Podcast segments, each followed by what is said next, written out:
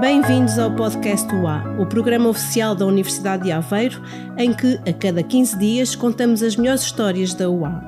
Eu sou a Constança Mendonça. Desta vez vamos olhar para o chão. Vamos olhar com atenção para aquilo que está debaixo dos nossos pés, o solo que pisamos quando estamos ao ar livre. E por falar em ar livre, vamos também falar sobre as temperaturas que sentimos agora e as que vamos sentir no futuro. Neste quarto episódio, abordamos então as alterações climáticas, falamos também dos incêndios, que são uma das consequências do crescente aquecimento do planeta, e sobre o que há a fazer depois dos fogos. Por fim, na rubrica Será mesmo assim? Tiramos a dúvida: será que a Universidade de Aveiro está a ser desleixada quando deixa a vegetação do campus crescer livremente sem ser cortada? Bem-vindos ao podcast UA. Começamos com boas e más notícias. As boas é que há soluções para o problema. As más é que estamos de facto com um problema. O Pedro Farias traz-nos a reportagem. Pedro, que problema é este? Constança, o problema é que todo o planeta está a aquecer. E a Península Ibérica, eh, obviamente, não é exceção. Eh, eu estive a conversar com o David Carvalho, eh, do Departamento de Física da Universidade de Aveiro, e as previsões que ele faz para o futuro acerca das temperaturas que vamos ter daqui a algumas décadas não auguram nada de bom. Vale a pena ouvir não só o que dizem os cientistas de Aveiro, como também uma figura que todos respeitamos, Sir David Attenborough, que já deixou aviso. Estamos a viver um desastre global provocado pelo homem. Right now, we're facing a man-made disaster of global scale. Our greatest threat in thousands of years climate change.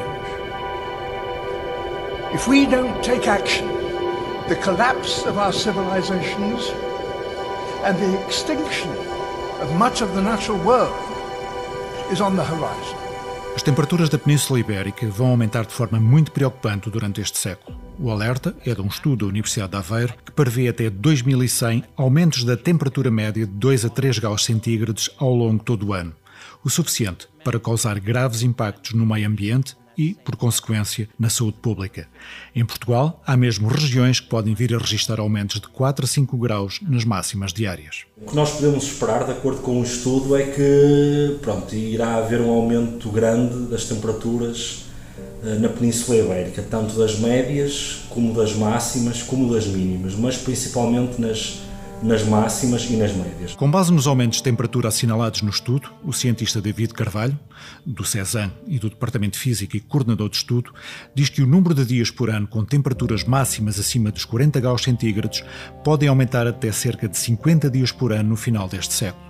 Ou seja, daqui a algumas décadas poderemos ter 3 meses por ano, onde as temperaturas máximas diárias são acima de 40 graus. Mas depois também temos os impactos na população mais diretos, não é? Pessoas que sofrem com o calor porque não têm casas preparadas com ar-condicionado ou, ou, infraestruturas que lhes possam ajudar a suportar o calor.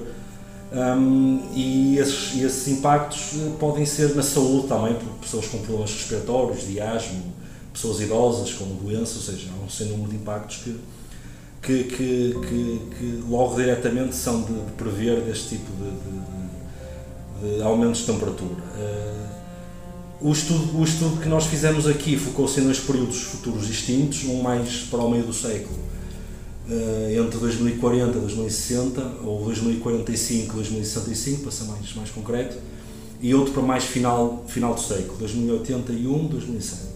E os aumentos são particularmente intensos pronto, para o final do século. É? Um, mas se bem para o período também do, do, do, futuro a médio prazo, não é? entre 2045 e 2065, os aumentos já, já, são significativos. Convém também realçar que este estudo foi feito com base numa das, numa das projeções de clima futuro do IPCC, do, do painel intergovernamental para alterações climáticas, que eles têm vários, uns mais gravosos que outros, é? eles assumem diferentes cenários de evolução da sociedade, se vamos se vamos mitigar a emissão de CO2, pouco, muito, médio, pronto, um sem número, um sem número não são muitos, serão para aí 4, 5. E este estudo teve como, como base apenas um deles e o mais gravoso de todos. Porque, infelizmente, apesar de ser o mais gravoso de todos, é atualmente aquele que é encarado como o mais provável, infelizmente. É? Um, por isso, foi, foi, foi daí a, a, razão da nossa escolha para este cenário mais gravoso, porque infelizmente pronto, é aquele que mais, em princípio, esperemos que não, não é? mas é em princípio o caminho que nós estamos a seguir aponta para aí. Um... O que é que pode ser feito? O que é que, que, é que ainda vamos a tempo para, para, de fazer para, para contrariar este cenário? Pois é, aquelas é as velhas recomendações que são feitas inúmeras vezes na comunicação social, não é? para o público em comum. O estudo assinado por David Carvalho, Susana Cardoso Pereira e Alfredo Rocha, todos investigadores do CESAM, projetou e analisou as temperaturas de superfície na Península Ibérica por dois períodos futuros. O primeiro, de 2046 a 2065, e o outro, de 2081 a 2100. Os resultados apontam para aumentos de temperatura diária, não só da média, como também da máxima e da mínima, para praticamente todo o território da Península Ibérica. As zonas em que se acredita que vai haver maiores aumentos de temperatura são o centro e o sul de Espanha, onde as temperaturas médias diárias podem vir a ultrapassar os 5 graus centígrados. A emissão para a atmosfera de grandes quantidades de gases com efeito estufa, como o dióxido de carbono e do metano, são, segundo os especialistas, as principais causas para o aumento da temperatura que estamos a assistir e que vão ser amplificadas nas próximas décadas. As soluções para contrariar as subidas do termómetro já são conhecidas. Basicamente é reduzir as emissões de CO2, porque o CO2 é que é o único responsável pelo aquecimento do, do, das temperaturas, pelo, pelo aquecimento da atmosfera. Portanto, tudo tem a ver com redução de CO2, irá obviamente eh, ajudar e é o único caminho possível, ou seja, não há mais nada que nós possamos fazer. Reduzir drasticamente a emissão de gases com efeito de estufa para a atmosfera é mesmo o único caminho a seguir para evitar o grande aumento de temperatura na Península Ibérica.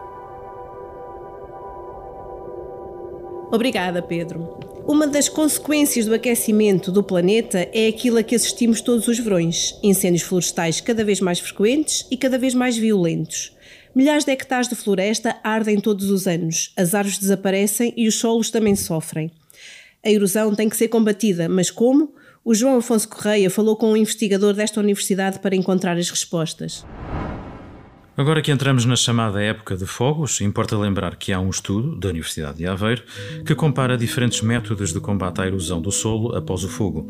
É um estudo pioneiro coordenado por Ian Kaiser, investigador do Centro de Estudos do Ambiente e do Mar e do Departamento de Ambiente e Ordenamento da Universidade de Aveiro, e uh, o método mais eficaz, uh, segundo este estudo, é a aplicação de tapetes feitos de resíduos vegetais e de cortes de plantas, eh, Ian Kaiser prefere chamar-lhe acolchoados, aplicados eh, por cima do solo, ou o chamado mulching. Sim, de facto, uh, o estudo, a meta-análise que fizemos, comparando um conjunto alargado de estudos por todo o mundo, indica que tendencialmente a alcachoada é mais eficaz do que barreiras ou então os métodos de coberto através da sementeira uh, e também o terceiro, o quarto método que é a aplicação de agroquímicos.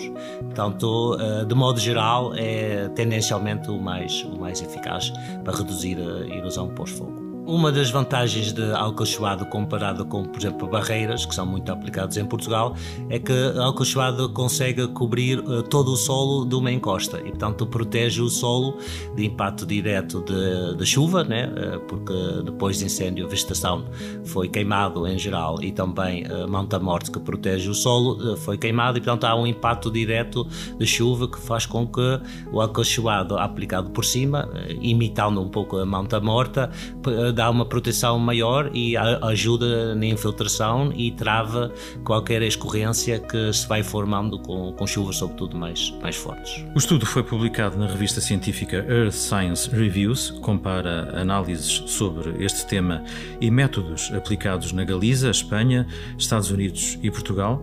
Uh, e porquê só estes países? Sim, de facto, o artigo foi publicado numa revista que só publica estudos de revisão e neste estudo realmente revisamos toda a literatura publicada em revistas científicas, com peer review, uh, sobre esta matéria de, de tratamento de erosão pós-fogo e diminuição do seu risco.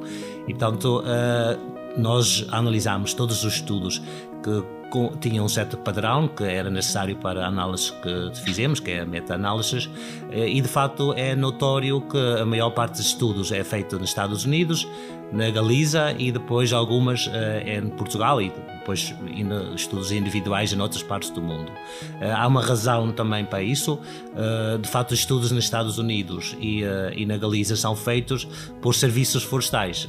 Forest Service nos Estados Unidos, Centro de Investigação Florestal de Lourizão em Galiza, e enquanto no nosso caso é uma universidade que faz esse estudo, portanto, sempre dependendo de financiamento FCT, internacional, etc. E portanto, a nossa capacidade de estudar é, é mais reduzida do que, do que o Serviço Florestal, que tem isso como seu, uma das suas funções de base.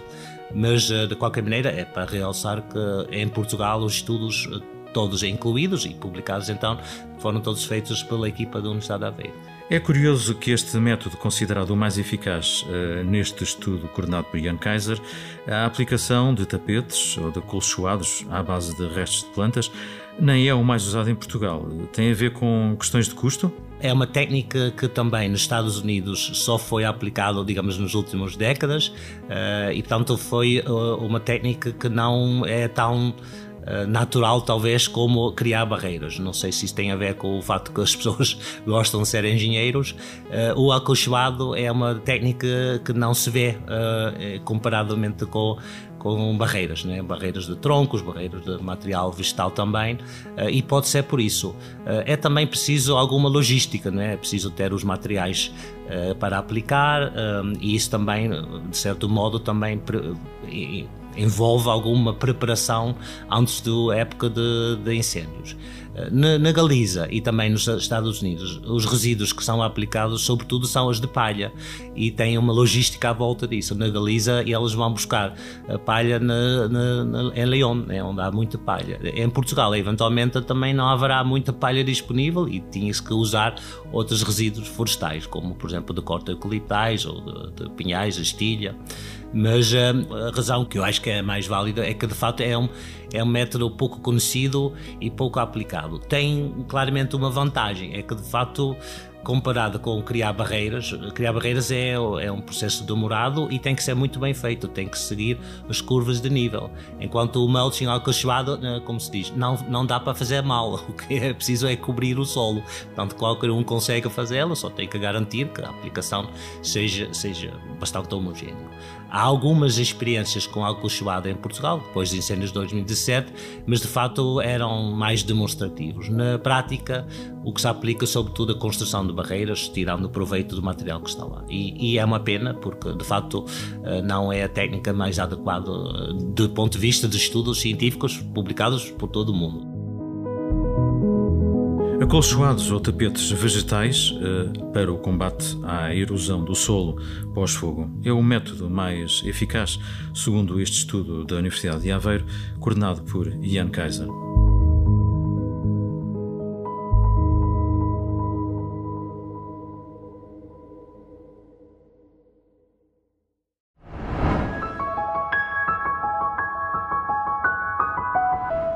Mantemos-nos no tema dos solos. Também para a rubrica Será mesmo assim? O espaço em que, com a vossa ajuda, desafiamos os nossos alunos, professores, investigadores, cientistas com perguntas difíceis de responder. E desta vez temos uma pergunta que muitas vezes nos fazem aqui na universidade.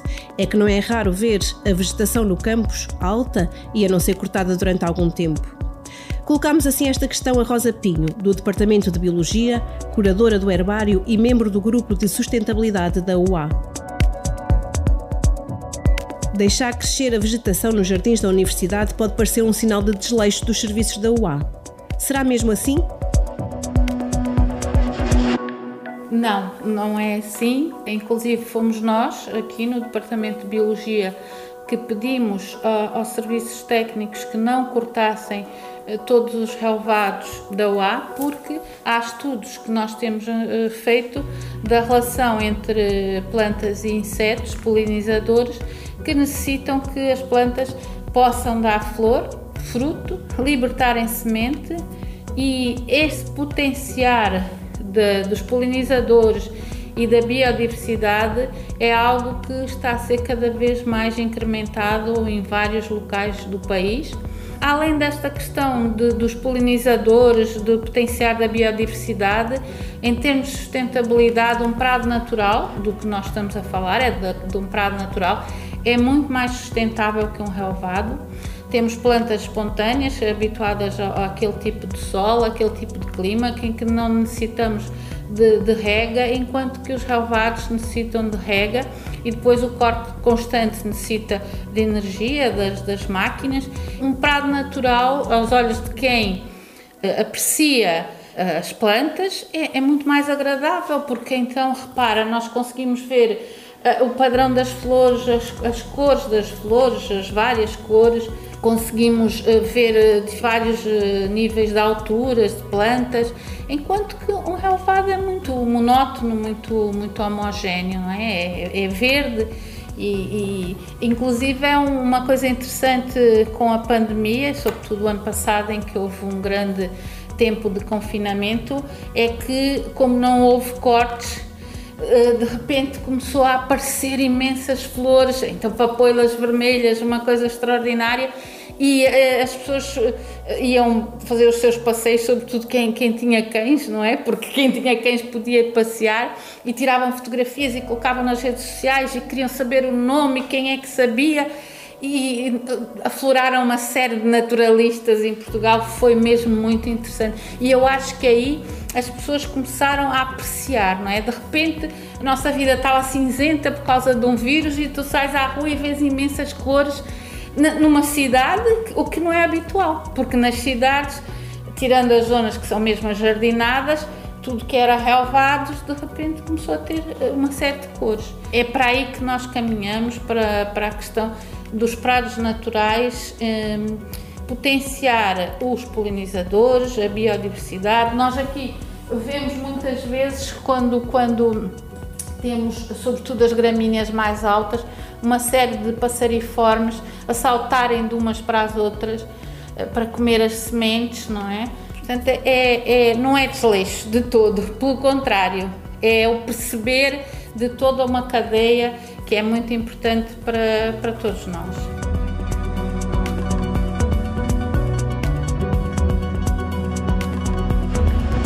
Esta resposta foi recolhida pelo Polínio Chaves.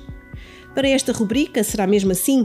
Queremos receber as vossas perguntas para irmos em busca das respostas.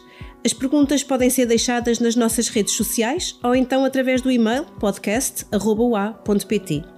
Às vezes o mundo é um sítio difícil de entender, mas será mesmo assim? Estamos a contar com as vossas questões. Estamos de saída. Voltamos daqui a 15 dias. Até lá, podes ajudar o programa a chegar a mais ouvidos. Recomenda o podcast do A aos teus amigos, partilha os episódios nas redes sociais e se ouves o programa na Apple Podcasts, deixa um comentário e atribui estrelas ao podcast do A. Desde já, muito obrigada por isso. O podcast do A é feito pelos Serviços de Comunicação, Imagem e Relações Públicas da Universidade de Aveiro, com realização da empresa produtora 366 Ideias. Para mais informação, sempre atualizada sobre a Universidade de Aveiro, podes passar pelo site ua.pt. Temos então encontro marcado para daqui a duas semanas, aqui mesmo, no podcast UA.